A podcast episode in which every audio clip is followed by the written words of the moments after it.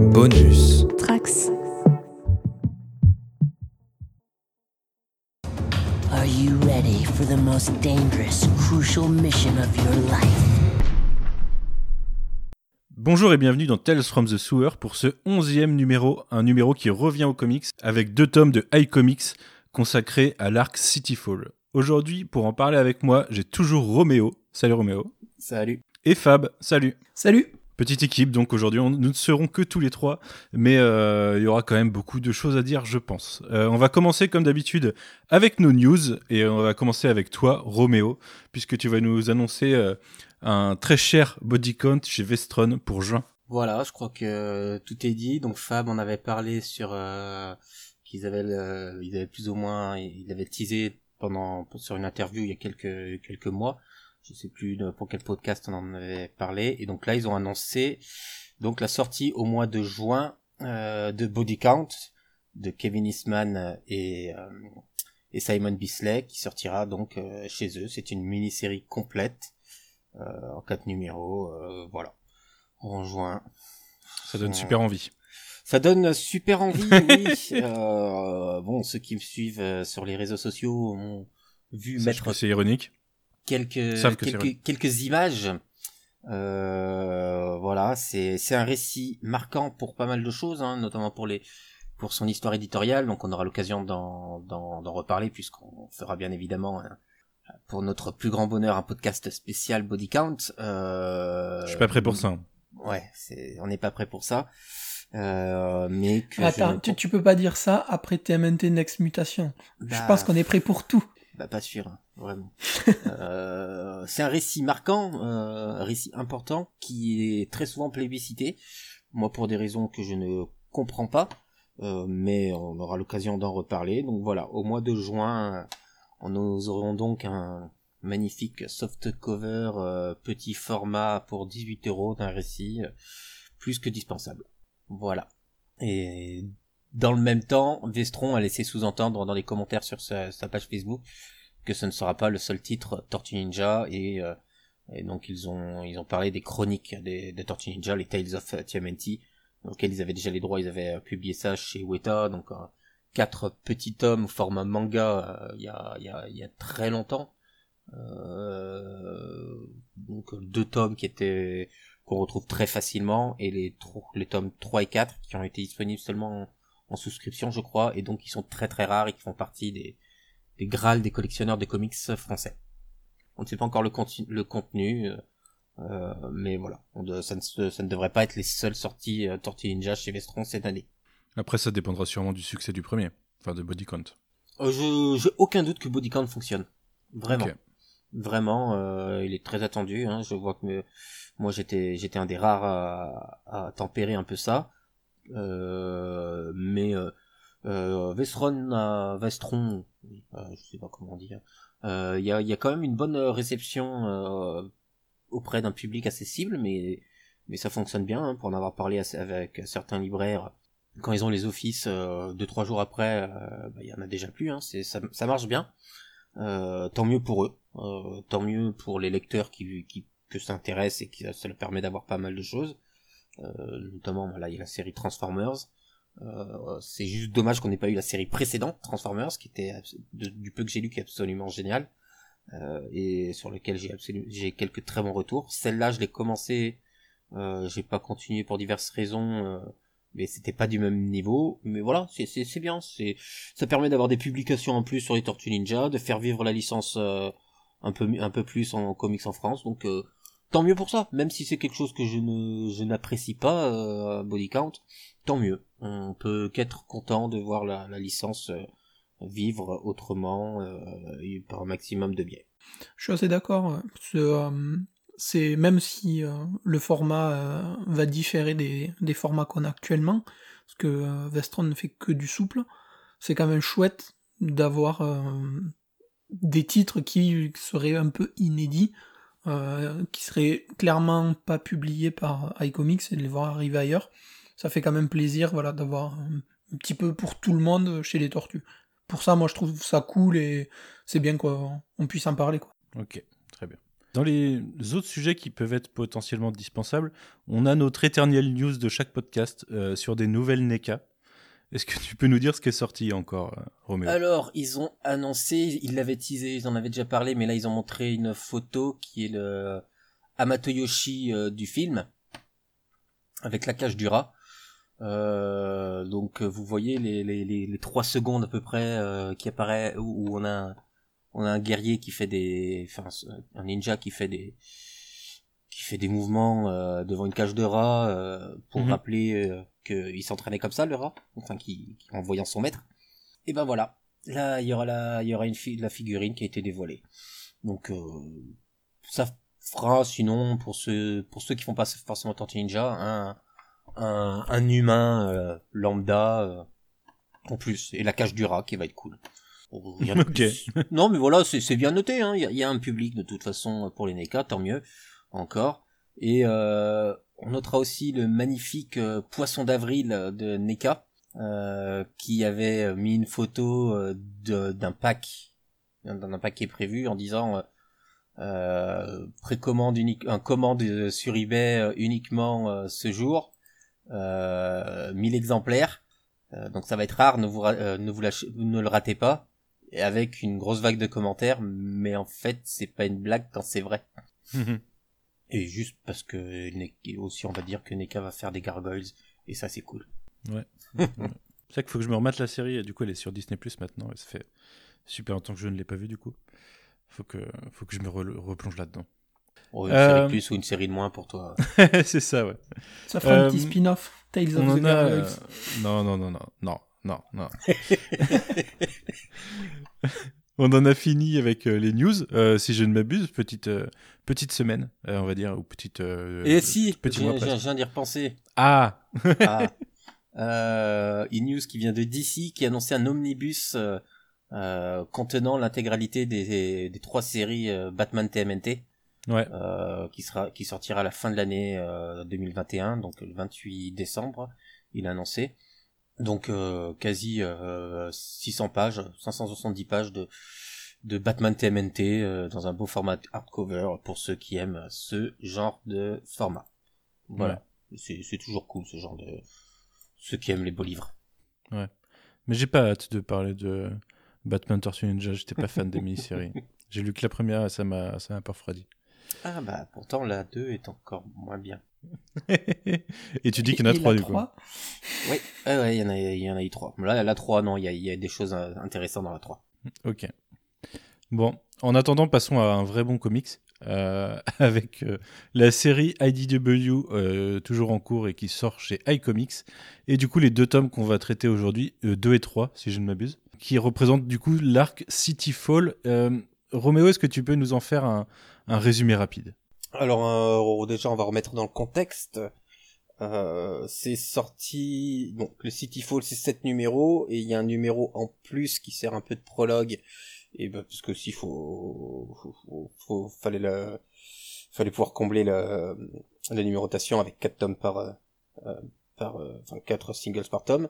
Donc ça commence au numéro 21, on a le numéro 21 qui est un numéro fait par Eastman, qui est sorti en avril 2013. Et ensuite, donc on a sept numéros qui sont numérotés euh, City Fall 1 à 7. euh, et qui représentent euh, le premier euh, vrai event de la série. Euh, avec entrecoupé, mais ça on les a pas eu en France, euh, on, les aura en subscription euh, comme, on- comme il a été annoncé par iComics dans, dans, dans quelques mois on l'espère. Je sais plus je sais plus quand ça avait été annoncé.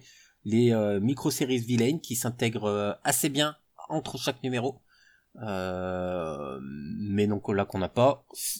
Évidemment le le- l'arc est complet sans ces micro-séries. On a des éléments en plus qui sont assez intéressants euh, mais ça c'est c'est autosuffisant.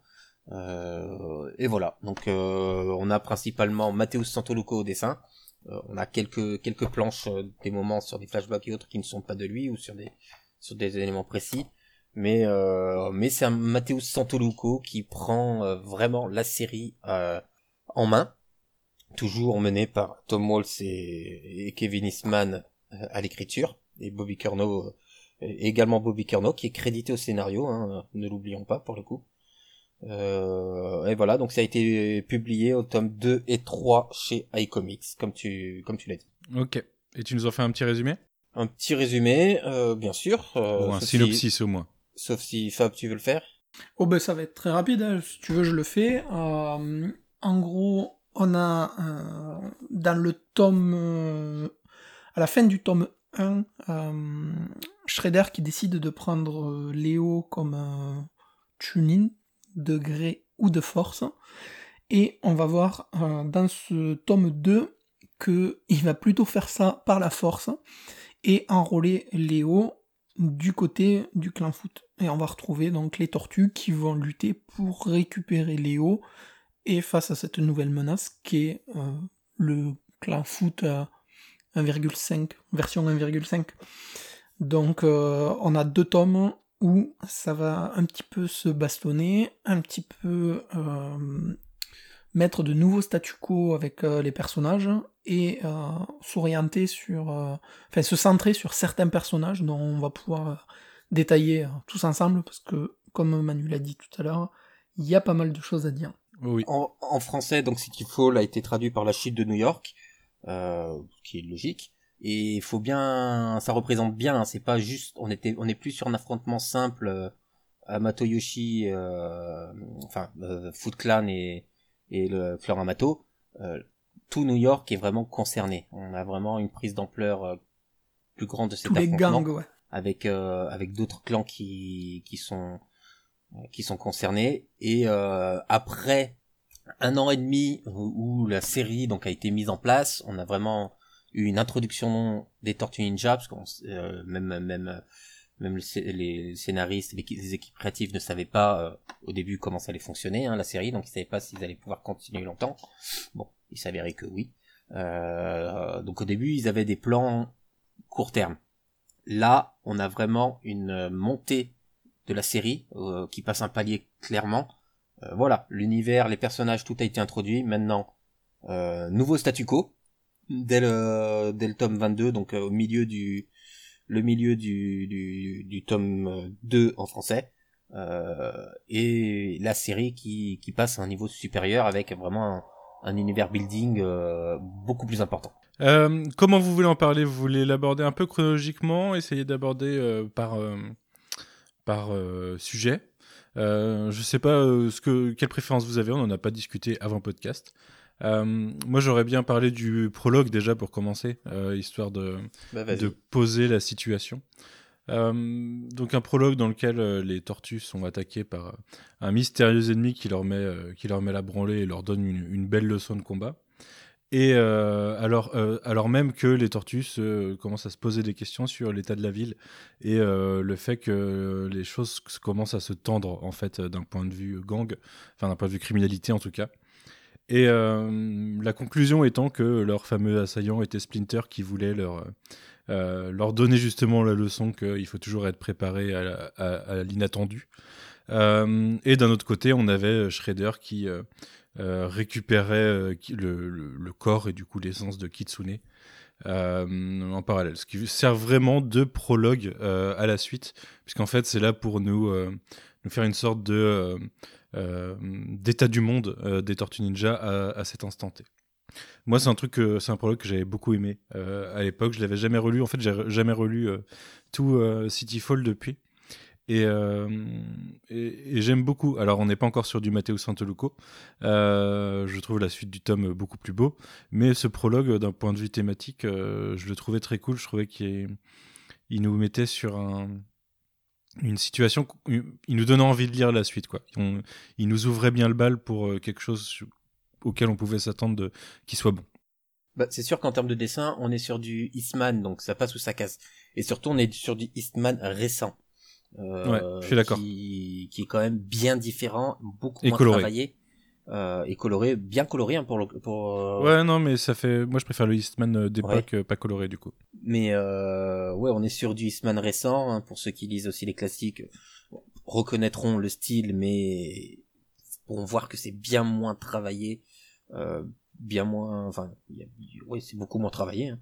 Euh, mais on a cette, cette mise en page quand même qui est assez nerveuse, hein, dont, dont, dont, il est capable, enchaînant des, des splash pages avec des, des cases très serrées. Euh, donc c'est vraiment du, du Eastman. Donc on aime ou on n'aime pas, je, je, peux comprendre que ça bloque, que ça bloque chez certains. Mais Ouais, je suis, je suis assez d'accord. Euh, moi, j'ai bien aimé ce prologue. Alors, euh, je t'avoue que euh, j'ai lu tout récemment le dernier tome qui est sorti chez iComics. j'ai oublié le numéro, je crois que c'est le 13 ou le 14. Non, et, le 13. Ouais, et du coup, comme il y a également un changement de statu quo tout récent dans cet univers, cet ennemi qu'on voit, donc Splinter, en fait, qui est masqué et qui donne la leçon aux tortues, eh ben, comme j'étais un petit peu euh, avec des lectures fraîches et tout, je cherchais à tout prix qui était ce personnage, est-ce qu'on l'avait déjà vu et tout. Ça m'a fait penser aux premiers ennemis qu'on avait rapidement abordés dans le tome 0, où il y a euh, cette espèce de, de combattant français. Euh, j'ai complètement perdu. Ouais, il me semble que c'est ça. Et, et, du coup, j'étais totalement perdu.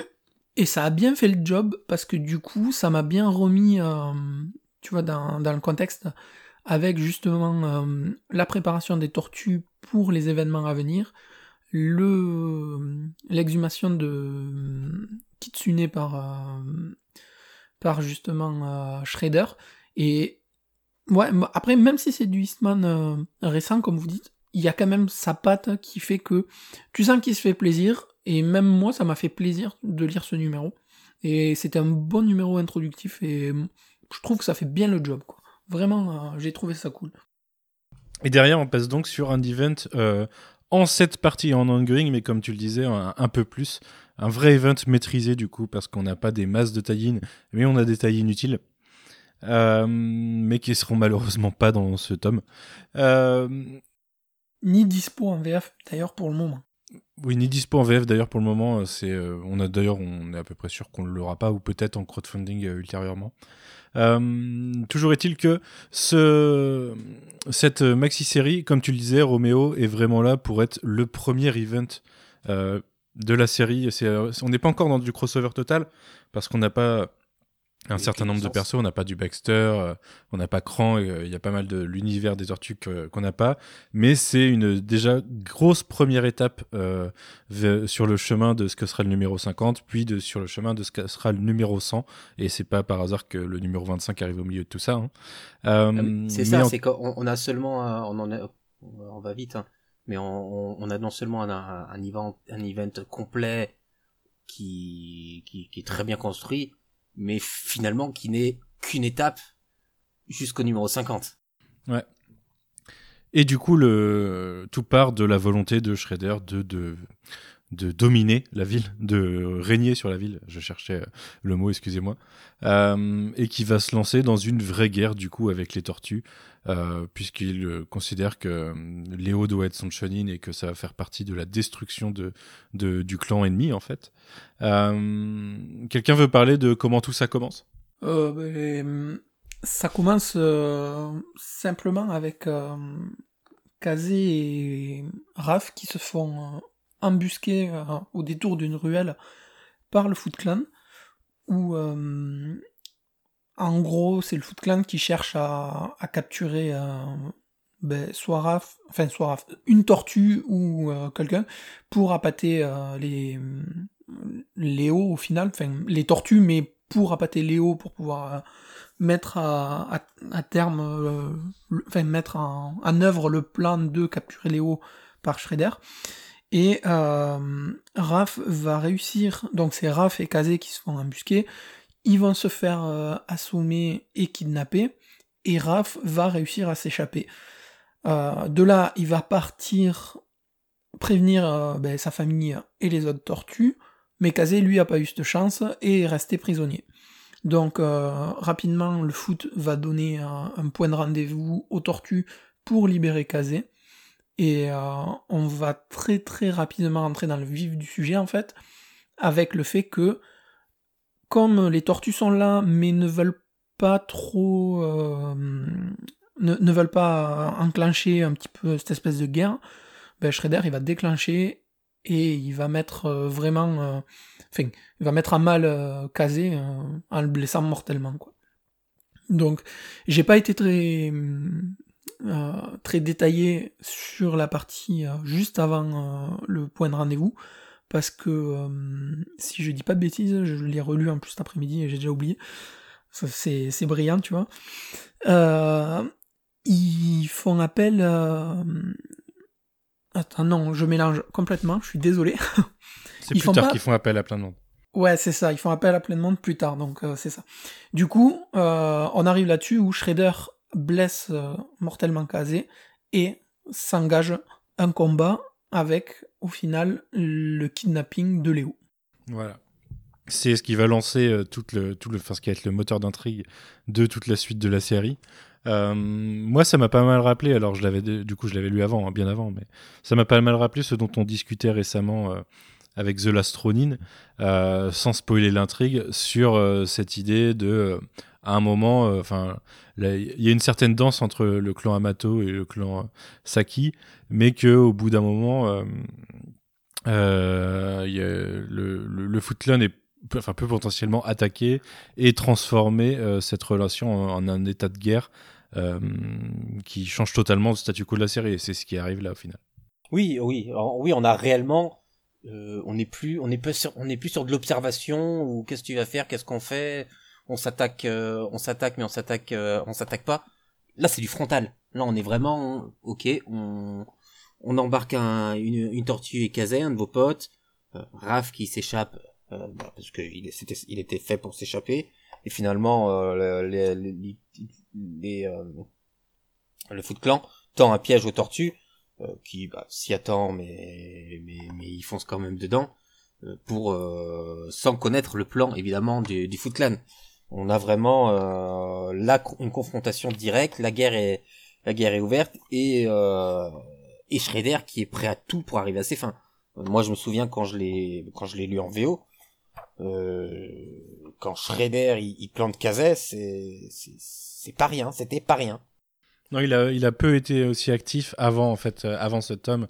Et là, il y a un certain nombre de, de, décisions, en tout cas, qui sont prises tout le long de ce tome, qui sont vraiment pour euh, un, accélérationnisme de la montée en puissance de Shredder euh, pour, pour, pour, poser un truc, quoi. C'est ça. Il y a aussi, du coup, pendant tous ces deux tomes, euh, on parlait du fait que le statu quo changeait de base, euh, de facto de, par, ce qui se passe euh, dans l'intrigue principale. Et tout ça, ça va redessiner toute la géopolitique de New York, on va dire, au sein de la série, puisque ça va amener toutes, les, toutes les relations qui ont été développées pendant les tomes précédents. Donc un gros, gros tome zéro hein, chez iComics, mais en, VO, ça, représentait quand même 4 tomes, plus le tome 1. Le tome 1, à la rigueur, est plus à mettre de côté pour l'instant puisqu'il est moins lié à l'intrigue principale. Mais tout ce qu'on avait vu euh, jusque-là pendant quatre tomes, on va dire, euh, donc euh, l'équivalent de deux fois l'intégralité de, cette mini-série, et les, cartes sont remélangées, rebattues pour nous dessiner des nouvelles intrigues pour tout le monde, pour nous projeter vers le futur qu'on connaîtra plus tard. Mais c'est ça, ce, jeu d'alliance, de changement de statu quo de certains personnages, euh, à l'époque, je m'étais amusé, euh, moi, je, quand je tenais, euh, quand je tenais m'était comme gars, à faire des, à faire des schémas d'évolution du statu quo, à faire des schémas de, de, de relations de personnages, bah, des, qui bougeaient, et c'était, c'était assez intéressant de, de voir comme ça bougeait vite finalement. Euh, on n'était pas sur un clan contre un autre, mais il y avait des, des changements d'alliance, puisque chacun a son à, à son propre euh, à, ses propres dessins hein. Old Hob euh, qui, qui qui a une part importante. Euh, lui bon bah il est il a il a Shredder au-dessus de lui qui qui le dirige et qui qui le menace. Mais il a ses propres objectifs derrière et donc il est prêt à faire certaines choses pour euh, qui sont louables ou pas hein, ça ça chacun chacun fait son propre avis.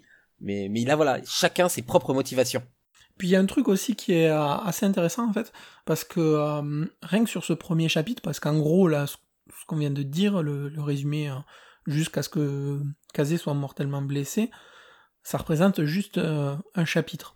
je tiens à dire aux gens que chaque fois tu dis mortellement blessé, mais il survit. Il est potentiellement, c'est potentiellement une blessure mortelle, mais il survit. Oui, mais il est mortellement blessé à la fin du premier chapitre. Parce qu'il le dit. Du coup, euh... La, la der- la dernière case, c'est que Kazé va mourir. Mais euh, enfin, outre euh, ce, passage-là, en fait, tout au long du tome, on voit aussi que Shredder, en plus de manigancer le fait de vouloir euh, s'accaparer Léo en tant que Chunin, fait euh, le nécessaire pour derrière prendre le contrôle des divers clans ou gangs, ou du moins exercer une certaine pression pour mettre toutes les chances de son côté pour justement régner sur New York et devenir un peu le, le ouais le parrain de, de New York, tu vois, l'équivalent du Kingpin quoi. Et, puisqu'il- euh, il, il sait aussi que c'est grâce à ça qu'il arrivera à écraser euh, Splinter, enfin Motoyoshi en face? Mais c'est ça. Et du coup, je trouve ça super intéressant d'avoir en parallèle euh, ces, ces espèces de, de négociations et de manigances politiques, et dans le même temps, toute la partie action avec euh, ben, les, combats des rues, les combats de rue euh, entre gangs, entre le foot, entre les dragons pourpres et tout, et je trouve ça assez cool, quoi. C'est super bien foutu. Moi, moi c'est un truc que j'ai vu tout au long du, enfin que j'ai aimé relire en fait et redécouvrir tout au long de, de cet event. Je sais pas vous si, si c'est ce Oui, parce que bah, je me souvenais plus de tout en fait de tout ça. Euh, ce qui se passait avec euh, la Savage, je l'avais un peu oublié. Les Purple Dragons, je m'en souvenais bien parce qu'on a vraiment une évolution qui touche personnellement en fait à travers Kazé et Un. Euh, et d'ailleurs, c'est un peu dommage qu'il n'y ait pas la, maxi enfin, la micro-série euh, sur Un dans, ce, dans ces deux tomes. Mais euh, euh, du coup, cette partie-là, je m'en souvenais bien, mais la partie euh, Savat et le plan même de Shredder et de, de, de réunir tout, bah, toutes les petites frappes qui, enfin, qui acceptent de travailler sous son joug, en fait, puisque c'est euh, c'est euh, servir ou mourir, en fait, l'idée. hein. C'est ouais, c'est marche ou crève. Exactement. Et du coup, euh, j'ai trouvé ça cool aussi. Et en fait, ça permet de dessiner une guerre de gangs sans avoir à la, à la, à la montrer explicitement euh, dans un, une histoire qui est relativement réduite en temps. Donc, euh, je trouve ça bien joué en fait, dans la façon de faire.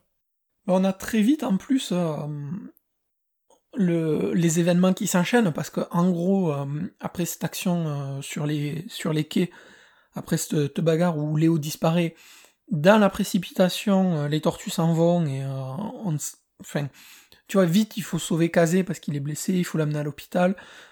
Léo s'est fait kidnapper, il est pas là, il faut aller le récupérer. Là on a on a quand même Raph qui clairement va avoir un arc, pas un arc, mais euh, un peu un spotlight sur, euh, sur son évolution, parce qu'il va se sentir responsable et de la blessure de Kazé, et de l'enlèvement de Léo euh, sur les quais.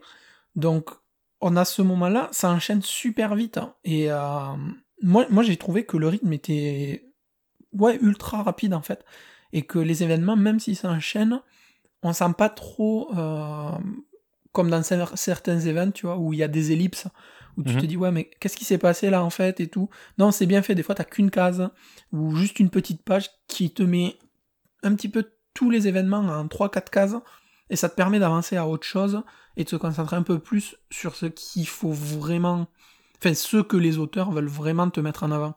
Je suis Euh, d'accord. Typiquement, l'évolution de Raph, c'était une part importante de cet event.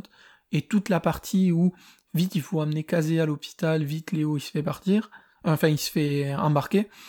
Même si on a un spotlight après sur Léo, et un petit peu sur Kazé, ça aurait pu être beaucoup plus long, et on aurait perdu en développement de Raph. Et moi, je trouve que c'est très bien ce qu'ils ont fait, parce que justement, la partie sur Raph est ultra intéressante. Elle fait rappel euh, au tout début de la série. Euh, je sais pas si vous, il y en a un de Mhm. vous qui veut en parler. Ouais, bah, Oui. Je suis assez d'accord déjà euh, sur le fait que l'intrigue, euh, le rythme est bien mené et le, euh, on a vraiment des choses qui passent en très peu de cases de temps en temps euh, sur l'intrigue principale qui est menée au sein de l'ongoing. Je trouve que par contre le fait qu'il manque certaines euh, micro-séries euh, est un vrai manque en fait dans la lecture globale sur des shifts de relations qui sinon se font un peu bizarrement. Du côté d'Angel et Un justement, je trouve qu'il y a un manque dans, tout ça. Je trouve que Kitsune aussi peut-être dans l'ongoing, elle a, elle a un, pas Kitsune, à l'Opex. Il y a un manque Ouais. de son côté si on n'a pas euh, la micro-série sur Raph, je crois, au final. Euh, je trouve que son absence est plus négative pour Alopex que pour Raph, au final, l'absence de cette micro-série. Mais euh, en effet, Raph, je voulais en parler à la base dans le... parce qu'il s'intègre dans la problématique plus globale de, en fait, du, des trois frères en l'absence de Léo, que je trouve très intéressante.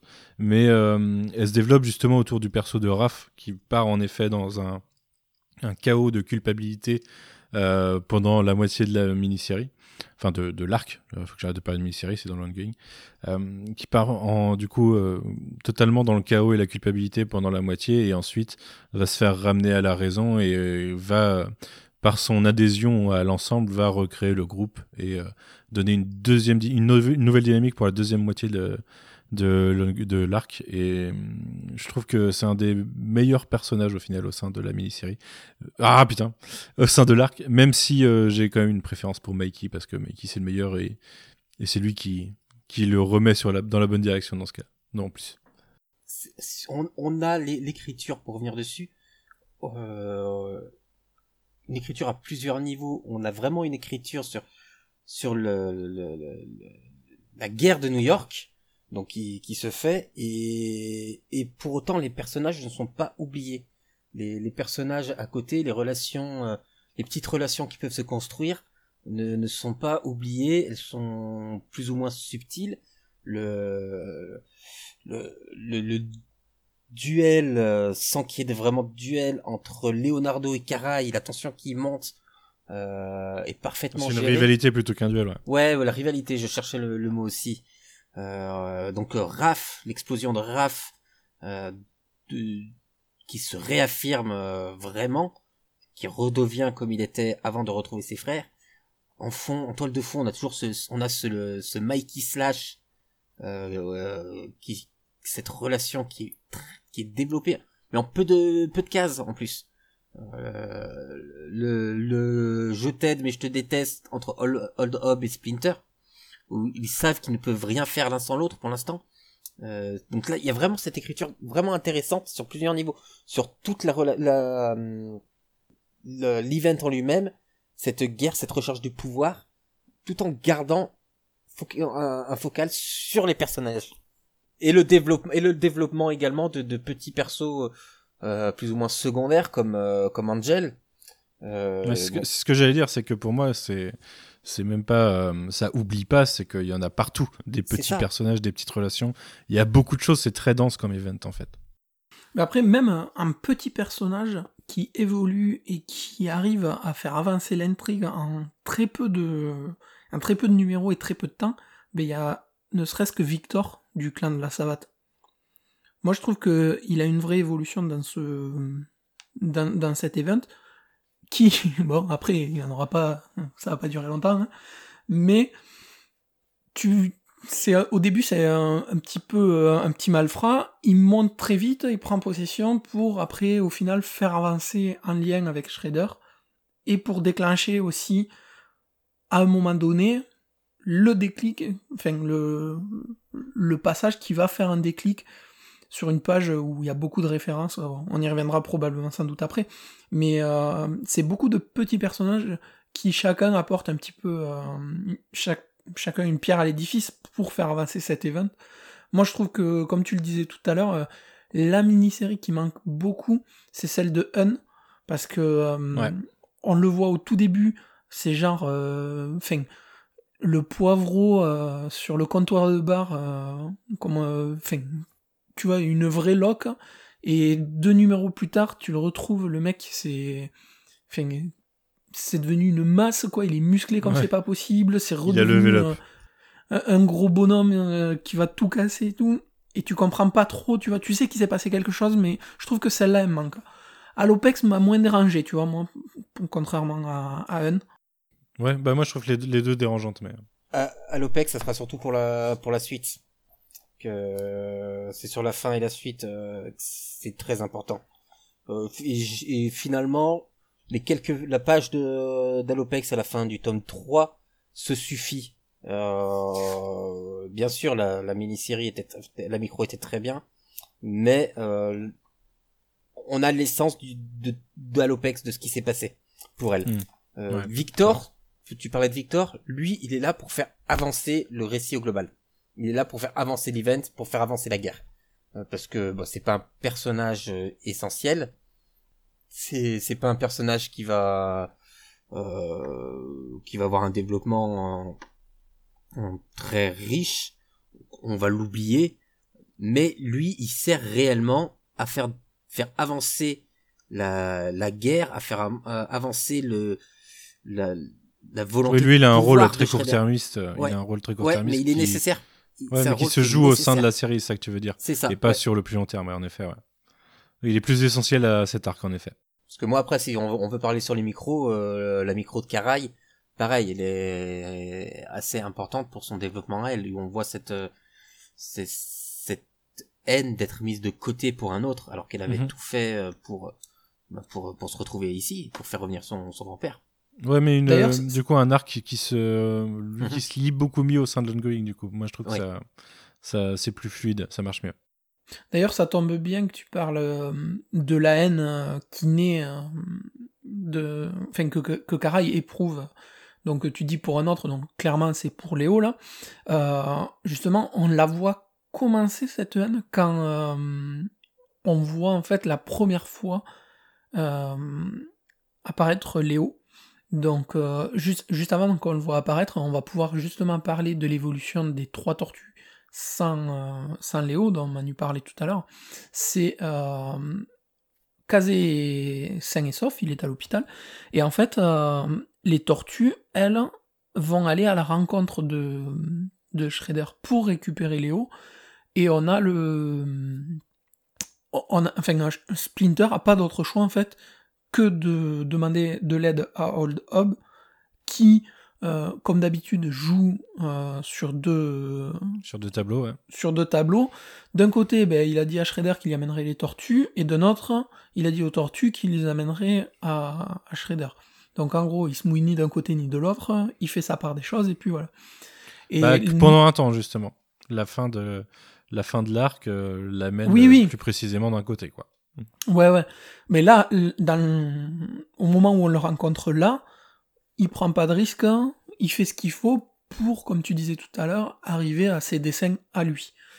Et euh, on- donc on, on a nos trois tortues et Splinter accompagnés euh, ben, de Angel et de, de April qui vont justement à la rencontre du foot pour récupérer Léo et vont se retrouver piégés dans un hangar où la confrontation a l'air d'être inévitable et au moment où s'engage le combat entre Shredder et Splinter, du moins enfin entre Splinter et Shredder parce que c'est Splinter qui le qui l'enclenche, c'est Léo qui vient s'er- s'interposer entre les deux.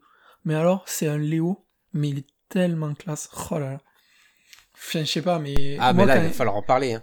Du Ouais, Dark ouais, c'est- Alors, Dark Leo, donc Dark Leo, donc c'est la version euh, Leonardo euh, brainwashé euh, par Kitsune qui qui a rejoint le Foot Clan, hein, qui est aux ordres de, de, de Shredder.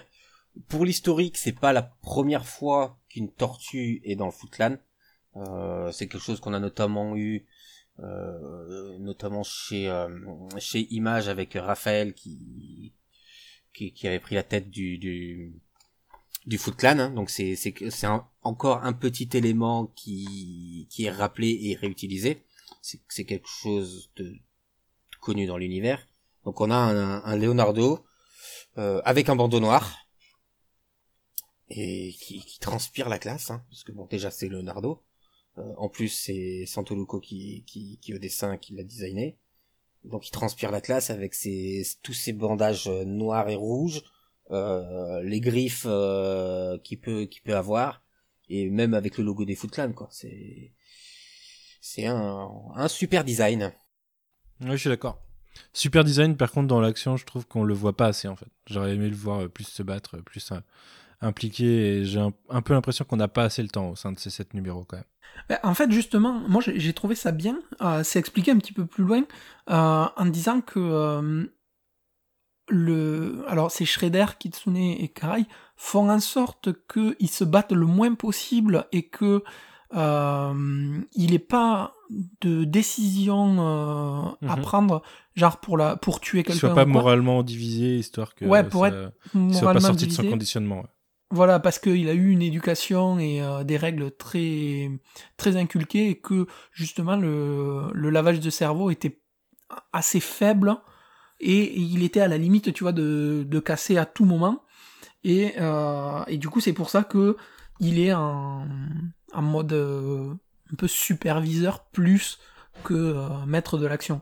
Et c'est justement pour ça que euh, c'est à ça que je voulais en venir, que Karai, euh, la, la haine qu'elle voue à, à Léo, donc il y a déjà le fait que ce soit lui qui a été choisi par Shredder en tant que Chunin, mais il y a aussi le fait que comme il est un petit peu le, le, le maître d'orchestre de tout ça, il se sert de Karai comme d'un simple pion. Et du coup, ça envenime encore plus la chose. Et, euh, et j'ai trouvé que cette relation, elle était super bien écrite aussi. Enfin, clairement, euh, je, vais pas arrêter de le dire, mais cet arc est super bien écrit. Mais évidemment, Karai, elle, c'est l'instrument. C'est l'instrument qui obéit à tous les ordres. euh, que ça soit tué, que ça soit n'importe quoi. Et elle se retrouve reléguée au second plan par quelqu'un qui ne reçoit pas les mêmes ordres. Parce que il est, euh, il est, en- il est protégé euh, à, à cause de ce lien mental qui est encore fragile. Donc euh, évidemment qu'on a cette, euh, cette haine et cette rivalité qui, qui se fait, et cette incompréhension du côté de Karai. On a, on a aussi euh, un, un truc qui est assez cool, euh, enfin qui en découle justement de ça. Euh, la, la confrontation qui a lieu, euh, elle tourne en faveur de, du Foot Clan justement. Euh, on voit Shredder qui est blessé, euh, Shredder pardon, on voit Splinter qui est blessé et on voit Hob qui rentre en scène avec justement Slash dont la relation avec Mikey euh, évolue encore un petit peu plus parce que ben, plus ils se voient en fait et plus il y a ce lien qui se crée entre eux.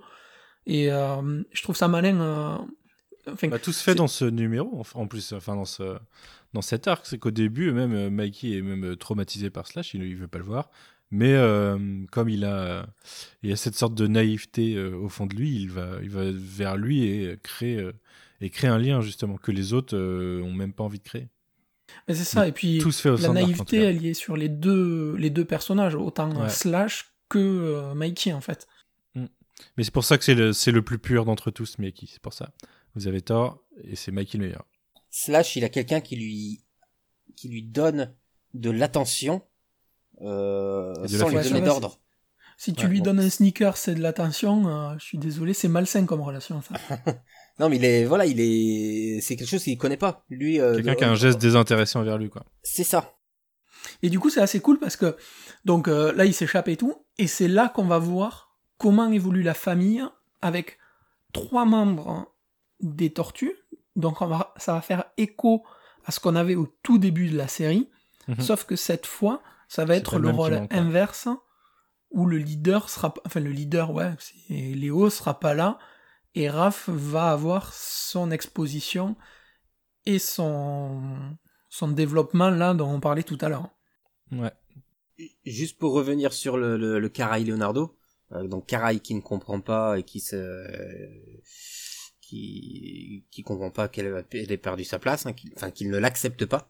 Euh, faut dire en même temps, elle joue dou- double jeu, pas euh, pas pour trahir son maître, euh, mais elle euh, elle Mais dans le crée dos de son maître. voilà, dans le dos de son maître, elle crée en même temps euh, deux personnages iconiques qui vont avoir bien évidemment un rôle très important dans le futur, qui sont Bebop et Rocksteady, euh, que donc que l'on découvre dans cet arc, que l'on avait vu dans une micro-série en humain, et là on a le, le la, la mutation et Splinter et Shredder qui les découvre quasiment en même temps que nous, et avec Karai qui lui dit bah écoute voilà maintenant euh, euh, le, le- maintenant que, que, que je redeviens ton Chunin, ta Chunin, euh, voilà ce que je peux t'apporter. Maintenant, euh, t'as fait une erreur, euh, elle lui dit pas comme ça, sinon elle se- elle s'en prend une. Mais voilà, c'est c'est ça être un, c'est c'est ça être à tes ordres, c'est ça qu'on doit faire. Mais en fait, ouais, elle assure ses arrières dans le cas où euh, ben, Léo devient vraiment le tuning de, de Shredder. Elle, elle veut avoir un autre, euh, une autre alternative, quoi.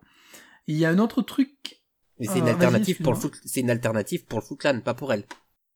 Oui, oui, mais enfin, moi je trouve que c'est une alternative pour elle aussi avec euh, le en disant voilà, je l'ai fait pour le Foot Clan. Ça, elle le dit à la fin quand Léo a enfin euh, quand Léo est plus là, mais euh, elle le fait quand même dans le sens où elle le fait pour dire voilà, tu vois, moi j'avais prévu le coup, ça s'est mal passé, et ben j'ai fait ça pour le Foot Clan pour garder quand même un certain un, certain rang et une certaine comment ça s'appelle comment on peut dire euh, un peu de tu, tu vois euh, genre Shredder il, il va quand même avoir une certaine reconnaissance voilà une certaine reconnaissance envers elle en disant Mhm. ben voilà comme tu as créé ça et que ça s'est pas très bien passé tu as quand même sauvé les miches du foot avec ton idée donc même si c'était dans mon dos il y a quand même un truc de voilà t'as su prendre la décision qu'il fallait pour euh, pour le clan mais elle se le fait aussi pour elle Ouais. Cependant, euh, moi, là où euh, je trouve que la logique, elle est pas totalement parfaite dans le comics, c'est qu'au final, elle a quand même, euh, elle a parié sur la défaite, euh, sur l'erreur de son maître, en fait. Et euh, Ouais. du coup, je trouve que Shredder le prend relativement bien à la fin, en fait. Quand, au final, le Shredder avoue, c'est, enfin, explicite vraiment le fait de s'être trompé et de et d'avoir foiré dans son plan. Euh, mais euh, au final, si elle a- il a été sauvé par. euh, c'est un peu un, un sauvetage à double tranchant, quoi. C'est que, certes, son plan a sauvé les miches du clan, mais son plan, c'était de parier sur euh, la défaite du maître du clan, quoi. Donc, je trouve Ouais, qu'il le prend bien à la fin. Cependant, bah, ça donne une magnifique planche qui est posée à 30 cm derrière moi, donc euh, je ne peux qu'en être que m'en réjouir au final de cette erreur. Et ju- juste avant de, basculer sur le, tome 3, je ne sais pas si ça vous l'a fait aussi, euh, on parlait justement du petit numéro d'introduction euh, de Eastman, et j'ai trouvé qu'il faisait écho au combat de fin de tome euh, 2, où Léo, il se bat contre tout- toutes les tortues et son maître, et il brise les armes, et il met à terre toutes les tortues. Et en fait, j'y ai trouvé des similitudes avec le combat euh, de Splinter, qui justement se bat contre les tortues, brise leurs armes, les met à terre et tout ça. Alors peut-être c'est moi qui ai extrapolé, mais j'ai trouvé que ça faisait écho, Mhm. tu sais, ouverture du comics et fermeture du comics avec ce dernier combat Ouais, vrai. où Léo euh, prend le dessus sur le maître et ses tortues et ses frères. Mm, c'est vrai. Je vais juste te corriger sur le fait qu'on va pas passer tout de suite au tome 3. On n'a pas parlé. euh, Enfin, on- déjà, on parle de l'ensemble un peu, mais euh, euh, on n'a pas du tout parlé du deuxième numéro de l'arc, en fait, qui est... non, ou du troisième numéro de l'arc, celui de la, trans... enfin, la, conversion de Léo. Et euh, c'est un numéro que j'adore parce qu'il joue beaucoup sur du visuel et sur euh, la manipulation des souvenirs et de, de tout l'univers qu'on connaît en fait des tortues qui, qui sont euh, tordus pour euh, conditionner Léo au fait que, enfin, le faire vivre dans un mensonge. Donc on part, on, n'efface pas totalement la réalité, mais on la tord pour faire correspondre le point de vue de Shredder et de Kitsune du coup avec avec celui de Léo. Et euh, je sais pas ce que vous en avez pensé, mais moi c'est un numéro que j'aime beaucoup. Oui, moi aussi, euh, bon, pour plein de raisons. Déjà, on a plusieurs dessinateurs euh, dessus, donc euh, ça, ça rappelle le début. Voilà, on réécrit l'histoire euh, avec ce rappel des dessinateurs justement, qui est assez cool. Donc, on a du, euh, si je me souviens bien, on a du Dan Duncan, du Campbell, du Kuhn et du Ben Bates. Donc tous ceux qui étaient qui avaient déjà dessiné. Euh, Sophie Campbell non peut-être pas en fait, euh, reviennent pour rappeler ce qu'on sait déjà, mais d'une autre manière. Parce que, parce que voilà, faut, comme tu dis, une réécriture de la réalité. Bon, ça c'est un sujet que, que tu apprécies, hein, en plus. Euh, Manu. Euh, donc ouais, c'est, on a, on a ce côté euh, spiritualité encore, qui, qui est utilisé d'une autre manière. Mais euh, moi, je, je suis, j'ai trouvé assez cool en fait le fait de, en fait, c'est de la réécriture de réalité pour pouvoir en faire un petit peu ce que tu veux de Léo. Et- mais même si c'est bien fait, en fait, j'ai trouvé que c'était un peu un gimmick un peu trop facile parce que utilisé à chaque fois de la même manière. Alors là, ça colle parfaitement parce que on a Kitsune, on a euh, le premier numéro d'introduction qui nous la ramène, on l'a vu dans le Foot Clan, donc on a toute cette partie mythologie, etc. qui entre en compte. Donc ça, ça solidifie le tout. Mais en fait, euh, je m'attendais à quelque chose comme ça. J'ai eu ce que j'attendais. Tu vois, pas de surprise dans le, dans le, dans le, dans le déroulement. Donc euh, ça fait, pour moi, ça a fait le job, mais pas autant que vous, quoi. Euh, ok, ça n'a pas fait le job autant que pour nous. Bah, écoute, euh, j'en suis désolé pour toi. Euh, euh, avant qu'on passe à la suite aussi, je- on n'a pas, on s'est pas un peu assez étalé, je trouve, sur le, le- la relation de l'équipe, puisque Roméo, t'es reparti sur Kitsune Léo, et je sais que c'est un, un thème qui te tient particulièrement à cœur. Seulement la partie, la partie Raph qui part en couille et les deux autres qui doivent essayer de faire du damage control avec euh, Mikey qui vient, euh, qui vient se, finalement se positionner et, et ramener euh, Raph euh, à bah, ra- ramener Raph au monde réel. Euh, je trouve que c'est encore euh, incroyablement bien géré. En fait, ça rentre dans ce, dont tu parlais tout à l'heure, Fab, de la façon dont les choses sont rythmées et, euh, font beaucoup de choses en peu de cases. forcément, je trouve que ça, ça doit fonctionner sur une page, une page et demie peut-être. Ça commence en bas d'une page et ça se déroule sur une autre page avec le retour de, enfin justement le, le mea culpa de Raph et qui explique pourquoi pourquoi il le prend comme ça. Euh, je trouve que c'est un grand moment dans la relation des tortues entre elles euh, et que euh, c'est c'est quelque chose d'assez fondateur pour elles en fait. Et la- voir leur relation se développer sans Léo qui est le leader, euh, je trouve ça très intéressant parce qu'habituellement il y a toujours cette, cette ombre de Léo en fait euh, au-dessus d'eux. Parce que c'est le meilleur. Qui est, une, qui est une sorte de. Mais non. qui est une sorte de compas moral et de compas. Enfin, de, de guide, tout simplement. Euh, Ouais, c'est celui que- qui a le melon et les autres ils disent euh, ok vas-y c'est bon laisse-le tranquille. et je trouve que, ouais, ils s'épanouissent bien sans lui. euh, ça, ça fonctionne bien. Je sais pas ce que t'en penses, toi, Roméo, qui, du coup, n'a pas ta tortue préférée dans cette histoire. Euh, alors oui, bah aussi on a Léo hein, qui est un, qui est un Dark Léo, Euh, mais son ombre elle plane parce que il était là, il est. euh, on se rend compte de l'importance qu'il avait, de l'équilibre qui qu'il amenait. Toutes les tortues ont leur importance, hein, sauf Donatello. Euh, elles apportent toutes quelque chose et, l'une a du mal à exister sans l'autre, sans les autres. Euh, Raphaël tout seul, euh, c'est juste, c'est juste une tête brûlée. Donc ce qu'il était au début? Mikey tout seul, bah, lui, sa famille, c'est le plus important pour lui. Et, ça sera encore plus développé plus tard.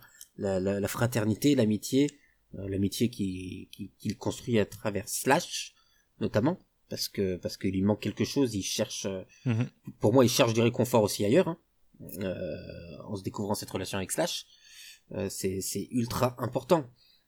Euh, Donatello, bon, si on, on voit bien qu'il qu'il- qu'il peut péter un câble plus tard. Euh, Ça, on en reviendra dans quelques dans quelques mois. Euh, donc cette balance là, euh, elle n'existe plus. Donc il y a un nouvel équilibre à trouver. Et, et c'est intéressant parce que même majoritairement, les tortues, on les connaît que que les quatre. On les connaît ensemble et donc c'est aussi nouveau pour nous. Bien évidemment, il y a eu d'autres euh, dans plein d'itérations, euh, des tortues qui partent, euh, des choses comme ça, des qui sont blessées. Mais mais là pour IDW, c'est finalement nouveau. On avait en préambule les tortues qui étaient que trois, mais on c'était pas, on n'avait pas les caractères autant développés, on n'avait pas ce, on n'avait pas, pardon, on n'avait pas un an et demi de développement de, de personnages plus les micro-séries. Donc c'est ultra important euh, de, de voir cette nouvelle balance euh, à laquelle Splinter ne peut pas aider parce que Pli- Splinter est totalement désemparé. Il est prêt à tout pour euh, pour retrouver son fils. Il est il est prêt à s'allier à Old Hob, à faire les pires saloperies qu'il doit faire, euh, mais il n'est dans aucune aide pour sa famille, pour euh, pour l'équilibre Ouais. et la balance de sa famille. Ouais, ouais, tout à fait. ouais. C'est pour ça que les autres s'inquiètent au final. C'est ça.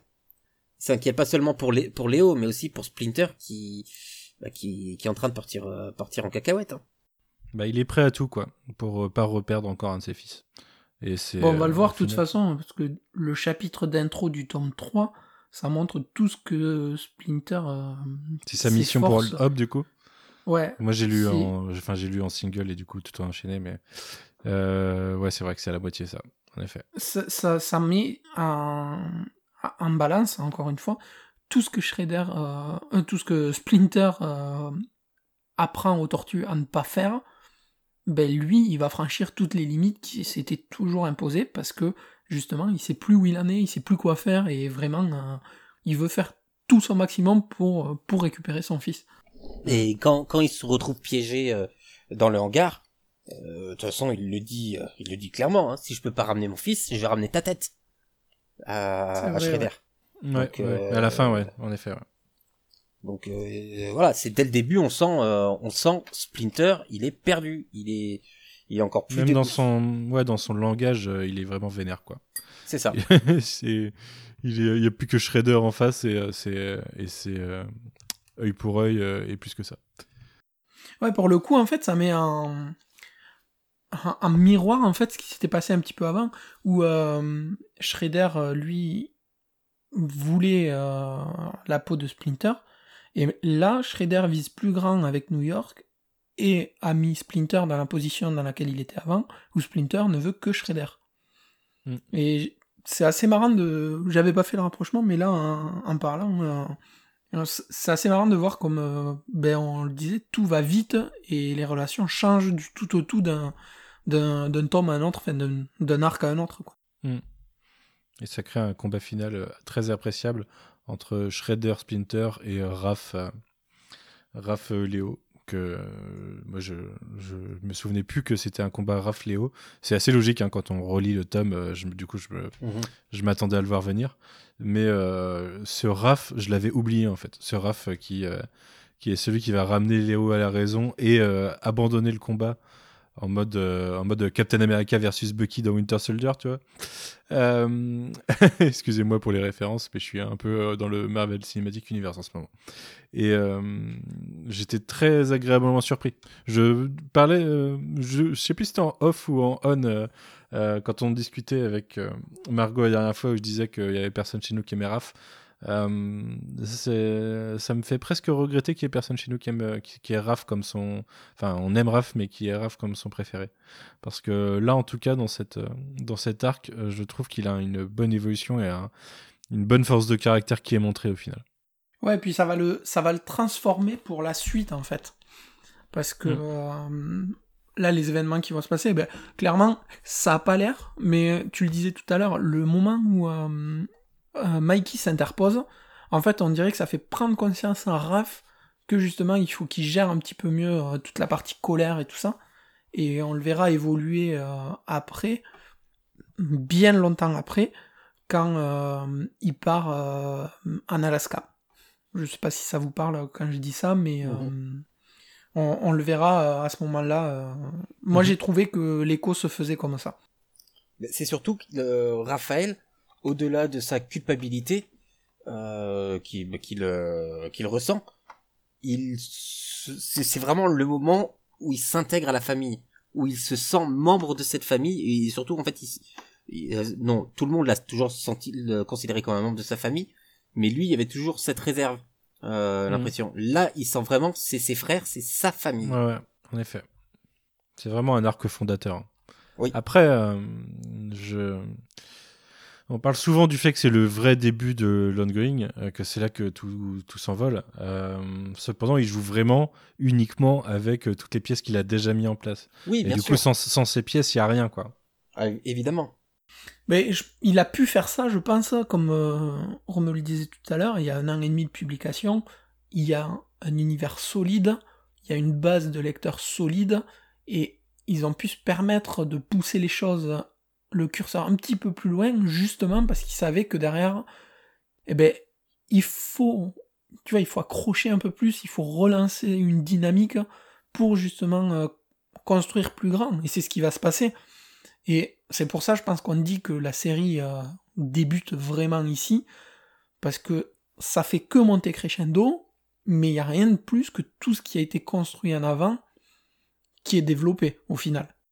On est, on est dans la totale continuité. De toute façon, tout ce qui est fait, euh, même par la suite, hein, c'est, c'est, c'est dans la continuité. Hein. Il y a, il y a une cohérence dans, dans l'univers qui est construit, qui est assez hallucinante. Hein. Euh, Ça, on le répète, on le, ré- on le répète très régulièrement.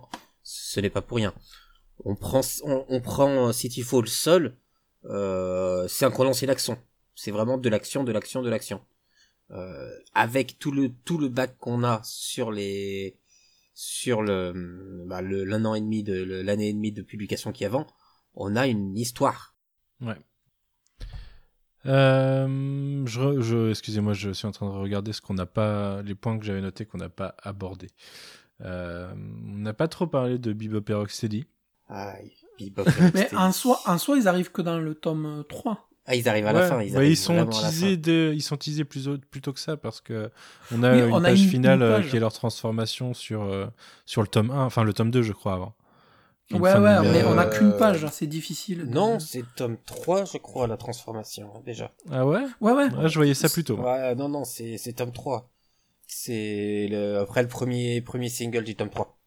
Ok, d'accord. Euh, ouais, bah ça pareil, hein, à, la, à la- à la lecture de, de la VO, c'est- on savait qu'ils allaient arriver, hein, parce que parce qu'on le voit dans la dans la micro-série RAF, on les aperçoit dans la micro-série RAF, et bah, il y a la micro-série euh, Bebop et Rocksteady qui, qui a dû être publiée plus ou moins en même temps. Mhm. Mais ouais, c'était un élément, putain, ils sont là quoi. Euh, bon, moi j'ai toujours dit, hein, j'ai jamais été un grand fan de ces personnages dans la série animée. Hein, Bah ils sont un peu débiles quoi. Donc euh, voilà. ouais. Moi là ce qui me marque en fait c'est qu'ils arrivent avec euh, beaucoup de violence. Ils Et, arrivent euh, avec de on la aura, violence. Ouais, on aura beaucoup plus de violence, enfin d'autres violences par la suite. On en reparlera d'eux. Ils ont un rôle assez significatif à un moment. Mais là ça, déjà, va, ça, va, ça va être dur pour Fab hein, quand on va en parler. mais là déjà que- à ce moment-là, euh, J'ai poney ce jour-là, il me semble. je, à ce moment-là déjà ils, sont, ils arrivent, euh, ils, ils retiennent rien. En fait, on sent une surpuissance et un côté euh, inarrêtable qui est assez, euh, qui fait assez peur au sein de cette action quoi. Parce que euh, on, sait- on, on- commence à savoir au moment où ils arrivent que tout peut arriver au sein de cet arc. Euh, et du coup, ça se fait se poser des questions. Bah, Ça va tu aussi- sens qu'ils ont. Excuse-moi, vas-y, vas-y. ça va aussi, euh, ça permet de, aussi de donner un pendant de puissance à Slash. Ouais. Parce qu'on a un Slash qui, euh, même si on le voit, on le voit peu, qui est, euh, qui est sur une échelle de puissance bien au-dessus de tous les personnages pour l'instant. Euh, et euh, et on se dit le jour où il décide de vraiment l'utiliser, euh, bah c'est bon, hein, il, il, s'occupe de tout le monde, il détruit tout et basta. Et là, ça va, ça rééquilibre des forces. Ouais, et puis tu, tu sens que Bebop et Rocksteady, ils ont pas été créés pour signer un traité de paix, quoi. Ils sont là juste pour casser tout ce qui passe. euh, voilà. C'est vraiment du. Mm. Enfin, ouais, pas de l'infanterie, mais euh, c'est genre deux tanks qui sont là pour, euh, pour tout casser, quoi. Mm. C'est Mais ça, se ressent bien dès ce, dès cette, euh, enfin ces, ces- ces apparitions qu'ils sont bien débiles. Euh, par contre, euh, je trouve que, enfin, on en reparlera peut-être plus tard en les traitant spécifiquement. Je trouve qu'ils sont bien traités que dans l'ongoing parce que dans leurs euh, deux mini-séries, euh, je suis vraiment pas fan de ce qui se passe, quoi. Je trouve pas. Une- Je trouve pas que les deux persos, ils ont, ils ont, ils méritent d'avoir leur série à côté en fait. Contrairement à presque tous les persos qui ont au moins une micro-série qui marche, eux leurs deux mini-séries, euh, je pense deux numéros ça aurait été suffisant pour moi. Aucun pour moi. bah après c'est pas de la première mini-série que Pepperoni sort, Ah si, ok. donc ils ont, le- ils ont leur utilité Un numéro. dans le dans, Un numéro. dans le grand schéma global, ils ont leur utilité. Ouais, j'avoue. Mais euh, ouais, ouais. Donc, mais ça, euh, enfin, ces deux personnes, on les voit euh, en rééquilibre de, des forces, et encore que euh, dans le dans cet arc-là, l'équilibre, il est quand même plus du côté de du du foot. Euh, ils Ah oui. euh, Slash, il est, il est pas, il est pas dans la, dans, dans la, dans la baston euh, avec euh, le, le Foot Clan hein, directement. Il est, il est ailleurs. Euh, C'est ça. Mais, mais on a, là, ils sont là, ils vont tout, ils vont tout casser. Mais ça rapporte un équilibre de force dans la vision plus long terme, dans la vision Oui, plus oui, généraliste. Et le, pour revenir à la débilité, euh, enfin, on, on sent qu'ils sont là pour taper et basta. Euh, leur premier mot. hein. Le premier mot de Bebop, c'est ouais. Et de Rocksteady, c'est comme elle a dit. oui c'est vrai. Ça, ça résume tout. Ouais, en effet. Mais euh, après, euh, parce que là, on a enchaîné sur, euh, sur Bebop et Rocksteady. Il y a un autre point sur lequel on a parlé en off au début tous, tous les trois et qui nous a tous les trois fait tilter. C'est dès le début du tome 3, donc euh, je n'ai pas le numéro du single en VO, euh, mais 25 on a... du coup. Pardon? 25 du coup, je pense. 25. Euh, on a Shredder qui est sur le toit d'un, bah, de sa base et qui rappelle un aigle qui est en train de bouffer un rat, qui a chassé son Mhm. rat et qui s'est posé. Et cet aigle, en fait, c'est Kyoga. Koya. Koya. Koya, pardon. Koya. Kyoga. C'est les Pokémon, ça. Les Euh, Koya et qu'on découvrira un peu plus beaucoup plus tard. Euh, un non, petit peu plus tard. Non, peut-être pas beaucoup, ouais. prochain tome, Northampton. Ah oui, dès celui-là? Et Ouais. ouais. Ok. Ah Et du oui, coup- oui, oui, bah oui, euh, en effet. ouais. On a encore une fois un exemple de, de la construction de l'histoire sur des petits détails qui sont mis quand même longtemps à l'avance, entre guillemets, parce que là, ça fait 5 mois, en fait, à l'avance, en gros.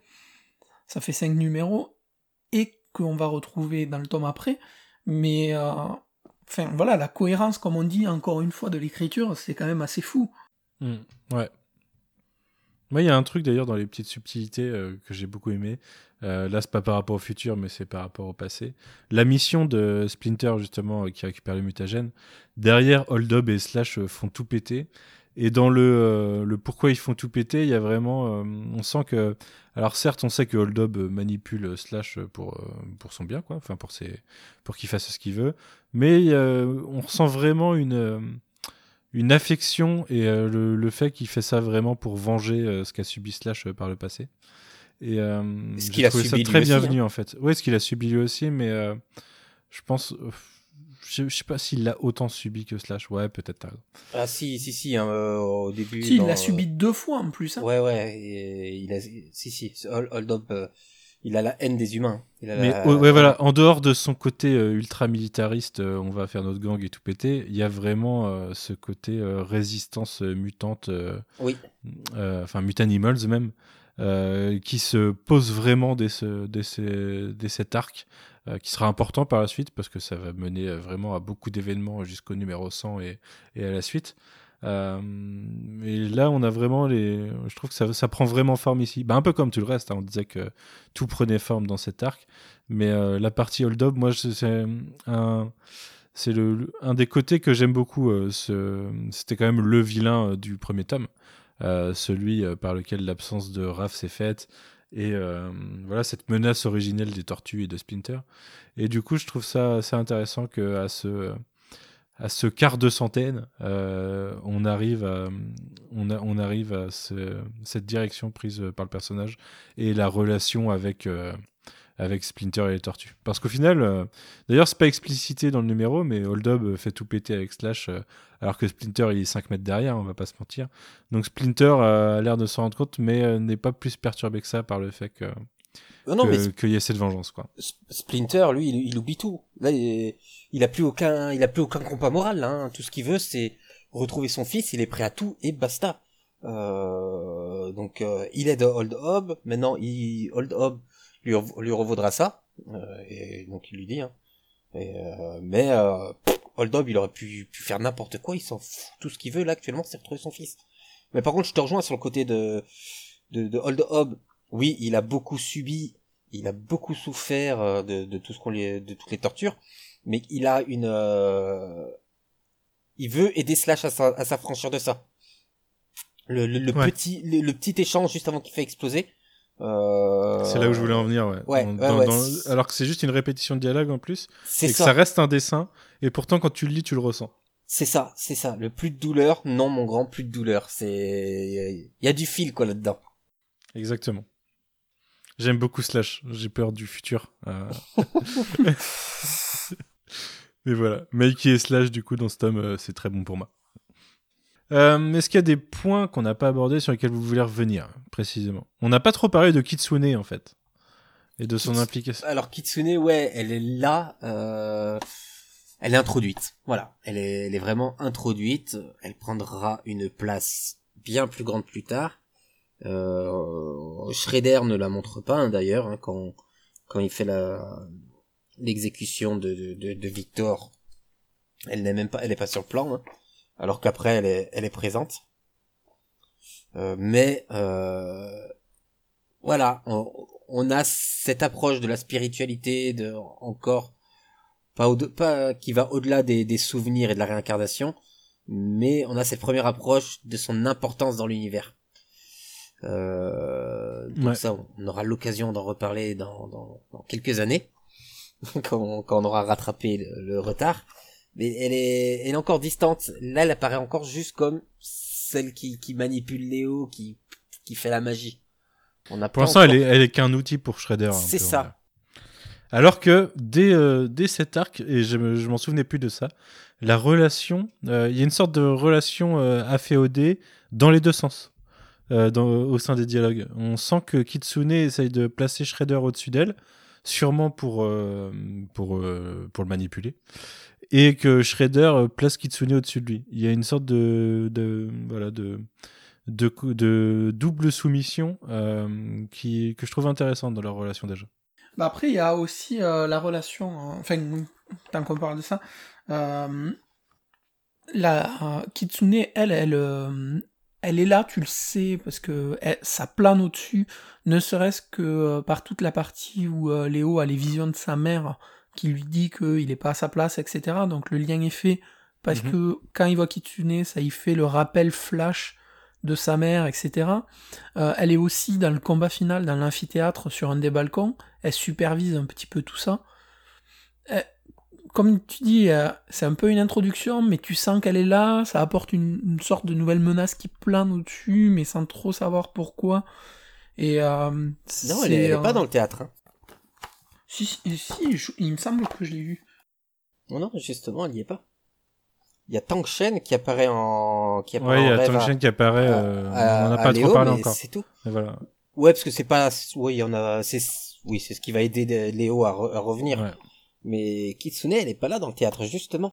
Ou alors je confonds et c'est sur le premier combat qu'elle est là? Ouais, certainement. Alors, euh, autant pour moi. Ouais, il me semblait qu'elle était sur un des balcons du, du théâtre et que c'est pour ça que Léo avait du coup ses visions après euh, de, de Tang Shen. Mais, Non, je crois que euh, c'est à la base du, du foot hein, qu'il la voit Si, avec si. euh, Shredder, justement. Regarde euh, page. euh, alors j'ai plus la page, mais c'est sur le combat où April sort de sort euh, de la stase euh, invisible avec le costume des fantômes des rues, juste au-dessus d'Alopex. Alopex, elle la voit, Mm. à Kitsune. Et donc euh, elle est bien, elle, est- elle supervise bien euh, le combat un petit peu euh, dans l'amphithéâtre. C'est justement ce qui me semblait dans le dernier numéro dans le dernier chapitre, pas dans le combat. Je les ai bon, pas sous bref. les yeux, mais je te fais confiance. Parce que tu les as sous les yeux. Du coup, enfin, on avait cette relation, et moi, en fait, en termes de relation, c'était, je voulais juste toucher un mot aussi entre la relation avec Kazé et April, qui aussi évolue dans ce numéro. bon, alors là, c'est au tout début du tome 2, Mhm. qui, Ça qui va évolue évoluer. significativement, du coup. Ouais, ouais, c'est ça. Ça fait passer un cap aussi aux, aux deux personnages. Ouais. Il y a Kazé euh, qui évolue avec euh, April, il y a Kazé qui évolue avec son père aussi dans ce numéro. Je Et trouve avec Angel. qu'il a. Et avec, Angel, Angel, ouais. aussi. Je trouve que c'est un bon tome pour Kazé, euh, même s'il prend cher. D'un point de vue développement, c'est intéressant. je je suis pas un grand fan de la future mini-série April, euh, euh, April, mais euh, en tout cas dans cet arc, euh, il évolue bien. Il a un- il a une bonne catharsis euh, qui fonctionne bien. Même si euh, je trouve que la transformation de Hun est pétée euh, sans la, micro-série. Ouais, complètement. Aviez-vous des points sur lesquels vous vouliez revenir? Bon, on a parlé un peu de, de toutes les relations, hein, parce que voilà, il y a peur finalement, c'est vraiment un tome qui parle de relations entre personnages. Euh, Il y a des, des choses qui reviennent souvent. Hein. Old Hob, il fait toujours tout péter. Ça, ça me fait marrer à chaque fois. Chaque fois qu'il prend une voiture, il est obligé de faire péter ce qu'il y a derrière lui. Euh, euh, il le fait au début du, du tome euh, du tome 3, à la fin du tome 3, il le refait euh, il le refera plus tard. euh. en gros, prendre la voiture et tout faire péter, euh, Mhm. le mec, euh, il pourrait il pourrait jouer dans Fast and Furious quoi. Ce serait un bon rôle. Il y a, moi, il y a deux trucs que, que je retiens vraiment de ce. Enfin, en plus de tout ce qu'on a déjà dit, c'est euh, la soumission des gangs à Shredder, donc au Foot Clan, via euh, les dons généreux d'argent, tu vois, à la fin, ça, ça m'a fait rire. Euh, Avec le Walter gage, White. ouais, le gage de respect, tu sais. Je trouvais un genre, peu euh, pété cette euh, référence à Breaking Bad, mais euh, Bah, il y a Mais une bon. grosse référence aussi à Aurora hein, dans le dans le théâtre. Mais euh, c'est surtout le passage du bandeau et des griffes hein, de ah Léo oui, à Slash. bah, c'est dernière page ça. Ah là, ouais, mais c'est ça. Magnifique. Cette dernière page. pff. Voilà. Juste cette page, mais. Enfin, je trouve que. Juste, tu vois, tu prends la case Léo qui donne à Slash. En fait, t'as résumé presque tout le. Tout le truc. Il y a tellement de choses qui se passent entre les deux à ce moment-là. Je trouve ça super touchant. moi. Ce que je trouve intéressant, c'est que euh, ça boucle pas l'histoire de Léo. Et en arrivant sur la fin, je me disais, mais combien il reste de pages en fait pour, euh, pour résoudre tout ça? Et en voyant cette dernière page, je me suis fait, ah mais non, il y a tout un arc derrière qui est là pour ça. Et C'est du ça. coup, euh, du coup, ça, ça a pas besoin de perdre du temps là-dessus, quoi. Et euh, je trouve ça intéressant parce que ça va ouvrir un des meilleurs arcs euh, de- du comics derrière.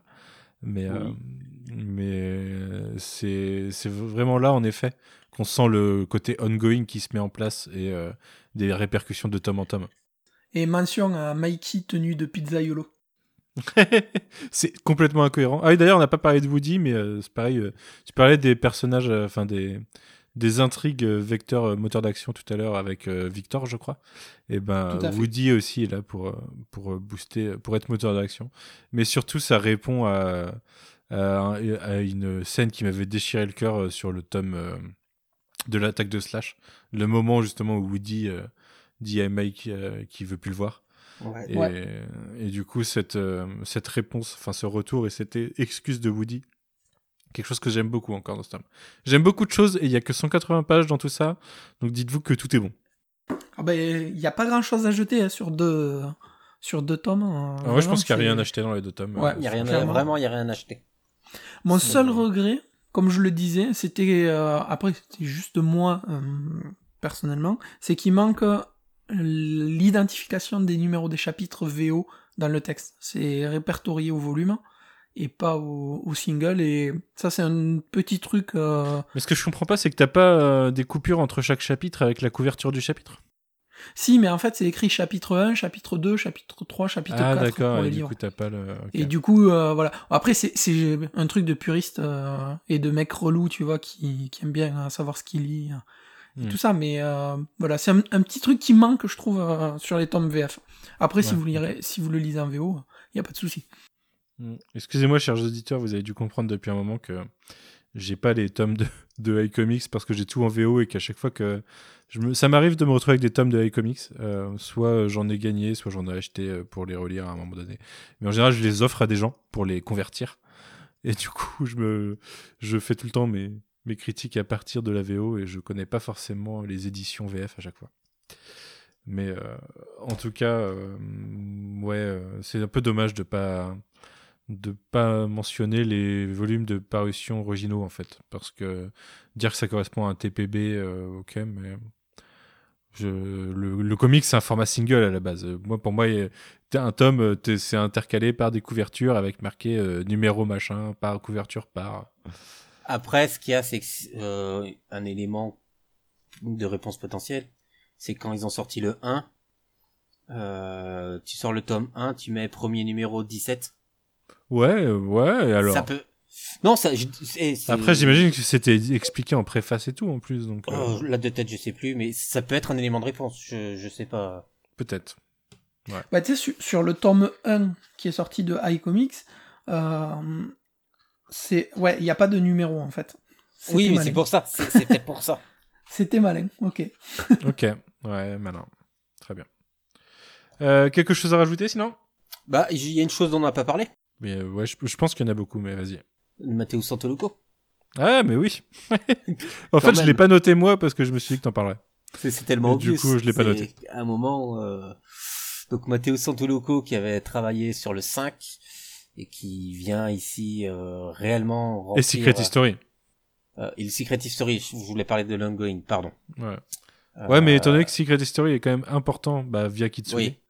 l'histoire de Shredder et la relation, euh, la relation Sh- Shredder-Splinter, c'est euh, pour moi, faut le considérer quasiment comme un autre. euh, il y a le reste de l'ongoing et ça qui sont des préquels à cet arc, et puis euh, faut les prendre tous les deux. Enfin, c'est vraiment un gros manque de pas avoir Secret History, je pense. Ouais. Donc Matteo Santoluco, il était en train de, il était en train de travailler sur le quatrième single de Secret Origins of the Foot Clan quand on lui a proposé de bosser sur l'ongoing, et donc sur City, sur City Fall. Et euh, bon, évidemment, il a dit oui. Voilà. J'imagine. Euh, Non, non, j'ai pas trop envie, désolé. Non, mais voilà, c'est, c'est- ça a été les, ça a été les débuts euh, avec. euh, donc là, premier, ce sont premier, euh, premier arc euh, complet où on a encore, euh, on est, enfin, le, le plus triste, enfin, le plus triste, c'est qu'on est loin du Santoluco qu'on va connaître par la suite. Euh, Préparez-vous. On est déjà sur un très bon Santoluco, mais euh, mais il a évolué déjà entre temps, c'est assez fou. Euh, donc Mais il évolue tout le temps. hein. Et Ouais, il planches, de, tout. ces planches Mais- de Cityfall, il les aime plus. C'est quand même triste. Ouais, c'est S'il en a un rab, il peut, Non, il peut les en envoyer. Cityfall. Euh... Ah, t'en t'en trouves plus, t'es sûr? Euh, J'avais regardé, mais il me semble pas. Ok. Et non, et puis là, Euh, euh, les dernières soldes, il y a eu une recrudescence de lecteurs de comics qui ont acheté des planches de, de Mathéus sur les dernières Bah, soldes. C'est Mais ça, normal. c'est les gens en qui ont hein. trop économisé pendant le confinement, c'est tout. Ouais, mais c'est normal. Tu- Des planches, tu te retrouves avec une planche originale de Santoluco qui a une sacrée aura en France, euh, bah, auprès de auprès des lecteurs de comics, hein. Les, les de- des comics Tortue Ninja. Pour pour beaucoup, les Tortues Ninja c'est Matteo Santoluco. Je, je suis même pas sûr que certains tu leur demandes de citer un autre un des autres dessinateurs qui a bossé sur la série le le pourrait. En soi, hein, c'est ça ça me dérange pas, hein. c'est normal. Mais tu te tu te retrouves avec des planches à 150 balles. Bah, il y en a encore. Il y en a encore à 150 balles, Furious. Attends, Allez, c'est bon. Ne pas. Allez, c'est bon, on est reconfiné, allons-y. D'ailleurs, il y a la planche de euh, quand euh, Hold Up et Slash font exploser et qui Ouais, partent je avec sais, la je voiture. l'avais vu celle-là. Elle est à mais non, 225 celle-là, mais elle est là, en tout cas. Il y avait. le mec, tu sais. Mais je Et oh. digresse. Mais il y a quelques pas mal planches quand même dans cette histoire. hein. J'en ai déjà deux, hein, donc euh, je vais pas, je vais pas craquer. Mais non. Oui. non, je vais pas craquer. À un moment, je vais acheter d'autres artistes. J'en ai trois de lui. Mais euh, bon, il y a quand même euh, la, la, la planche, c'est une cover d'ailleurs, de Hun, euh, retournée, euh, euh, qui coûte que 700 dollars. Pour ça, euh, 700 dollars, je trouve que. Ah non, c'est la planche 22 du numéro. Ah, bah non, c'est plus tard, c'est du numéro 33, donc c'est un arc après, mais. euh, Euh, Pour une fois, c'est pas pas la co- Pour une fois, pendant un enregistrement, c'est pas moi qui monte les planches. hein. Je tiens à le dire. Désolé, mais il y en a une bonne dizaine de Cityfall encore. Donc euh, voilà, on a un Santoluco qui, qui est déjà très en forme, euh, qui a un dessin qui sert réellement le récit. Hein. On a parlé beaucoup de, de moments de, de, de relations entre les personnages, de moments assez forts qui se créent sur euh, sur certaines cases, hein, sur des simples simples échanges de de, de, de trois de trois phrases. De Et Candy, de bonbons. Voilà, et, euh, et il les magnifie ces moments-là. Mm. Euh, il arrive à vraiment rendre intense des, des, des moments. euh, Bah, J'aime beaucoup son design des tortues. Moi, je trouve qu'il leur donne vraiment une vraie âme dans le, dans le visage et tout.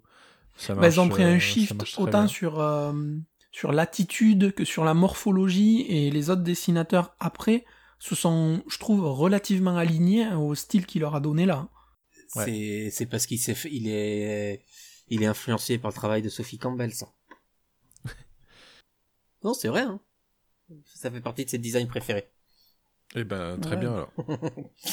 Et ouais, il y a des, des, des, des constructions de pages qui sont qui sont qui sont géniales. Hein. Je prends dans le dans le le, le, le deuxième numéro de Cityfall, donc on est dans le tome 2, euh, après que que Kazé s'est fait s'est fait euh, s'est fait poignarder.